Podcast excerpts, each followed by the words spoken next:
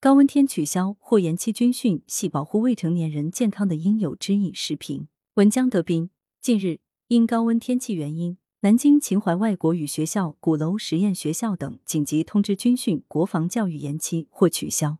八月十四日，长沙市教育局也下发紧急通知，全市所有初中新生一律停止军训，高中新生军训在气温三十五摄氏度以上（含三十五摄氏度）时段，严禁在室外开展军事训练。室内体能训练根据学生实际状况合理安排。八月十五日，澎湃新闻：今年暑期，全国出现了极端高温天气，不仅气温非常高，而且持续时间长，室外地表温度比气温还要高一大截。据测算，部分地方室外地表温度高达七十度，人在室外就像架在火炉上炙烤一般。显然，在如此高温的天气下，并不适合室外活动，取消或延期军训。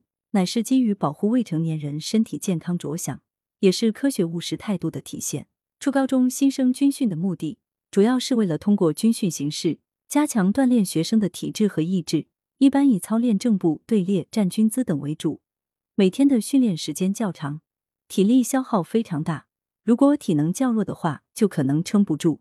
有部分学生适应不了高强度训练，会因体力不支出现晕厥、昏迷等情况。还有个别学生因温度过高而诱发猝死、热射病等悲剧事件。由此可见，学生军训本身就潜藏着一定的安全风险。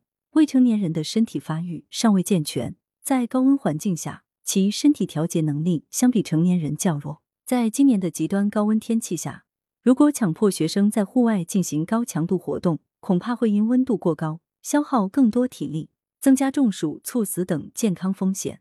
因此，取消或延期军训，乃是对未成年人健康权益的保障，对生命的尊重，体现了以人为本的理念原则，与是否吃苦没有关系。近日，南京人社局发布提示，要求用人单位当日最高气温达到四十摄氏度以上时，停止安排劳动者室外露天作业。如未按照规定发放高温补贴等，可向人社部门举报投诉。可见，这跟取消或延期军训的道理一样。都是基于生命的安全考虑，也体现了管理思想的进步，应给予充分的肯定。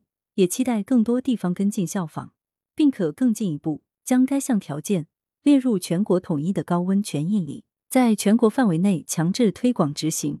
羊城晚报时评投稿邮箱：wbspycwb 点 com。来源：羊城晚报羊城派。图片：视觉中国。责编：付明图，孙子清。